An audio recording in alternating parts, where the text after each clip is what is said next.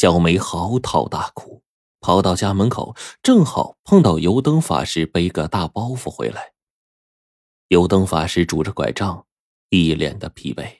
小梅哭着说：“师傅，扇子在山顶自杀了，师傅你快去救他。”油灯法师一惊，赶紧往山上跑，没跑几步，又折回身子，把那个包袱背在了背上。他气喘吁吁的爬到山顶，爬上了柴垛，把手掌压在扇子的头顶，闭上眼睛，念起了咒语。一炷香的功夫后，油灯法师下来，他让小梅进屋里拿一盏油灯过来，点燃油灯，让小梅拖着油灯站在扇子身边。接着，他在柴垛旁设置了一个法坛，点燃了三根香。小梅就问道：“扇子还有救吗，师傅？”“他只是灵魂出窍，没有死。”“那那赶快为扇子招魂吧。”“扇子，回来！”油灯法师苍老的声音夹杂着小梅的啜泣声，在山间的夜空中回旋着。过了许久，还是静悄悄的，一点反应也没有。油灯法师停下来不喊了，小梅赶紧问：“怎么了，师傅？”“哎，他的灵魂迷路了。”“那怎么办，师傅？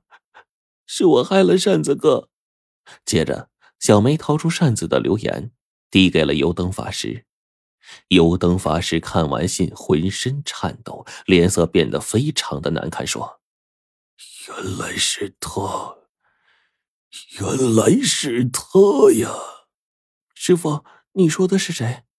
油灯法师没有理会小梅，他坐在地上，轻轻打开背上的包袱。小梅一看，包袱里是一条死狗，赛虎。小梅扑到赛虎的身上，问师傅说：“这是怎么了？”油灯法师把小梅拉开，又点燃了油灯，并在边上点了三根香，叮嘱小梅守在赛虎的身旁，守护着油灯。油灯法师登上了法坛，说：“带我出去寻找。”他坐下来，闭上眼睛，不一会儿，一动不动。小梅眼泪不停的流着，在一炷香快要烧完的时候。她看见油灯法师的身子动了一下，醒了过来。再看赛虎，他的头也动了动，眼睛慢慢的睁开。接着，他挣扎着站起身子，可是努力了好几次，还是没有力气站起来，只好伏在地上，眼睛死死的望着小梅，尾巴动了几下。小梅再看扇子，只见扇子醒来了。他呵呵傻笑着爬下了柴垛，嘴里念叨着“小梅，小梅”，小梅就大声的哭着说：“师傅，扇子哥怎么了？”油灯法师坐在法坛上，流出了浑浊的泪。他虚弱着说：“小梅啊，你听说过占窝鸟吗？这种鸟不会做窝，专门去找别的鸟窝。”找到一个中意的鸟窝，就把那个鸟窝里的鸟啄出来，自己站住。这世界上有一种人，因为掌握了法术，他不喜欢自己的躯体，就找到了一个躯体，利用法术把那个躯体里的魂魄逼出来排散，再把自己魂魄占领那个躯体。他设计的很周密，却没有想到他的魂魄还未到达，另一个魂魄已经比他先到了，占领了他要占的那个躯体。小梅明白了，扇子就是那只战蜗鸟。他忐忑的说：“那个想占领别人躯体的魂魄。”是不是后来迷路了，找不到自己躯体了？油灯法师点了点头。原来，扇子见小梅不答应自己，以为小梅是嫌她外表太丑陋，于是一心想让自己变得英俊。但是，一个人不论法力有多强，也是无法改变自己的面貌的。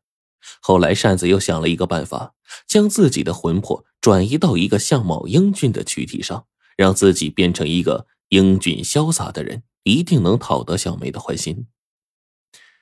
他悄悄下山找了好几次，终于找到了一表人才却是懒惰成性的长根他用法术把长根的魂魄收进了一个坛子，毁掉长根的魂魄，然后坐在山上设下法坛，做起法术，让自己魂魄出窍。去占领长根的躯体，再让自己的魂魄驱使着长根上山来寻找小梅和小梅成亲。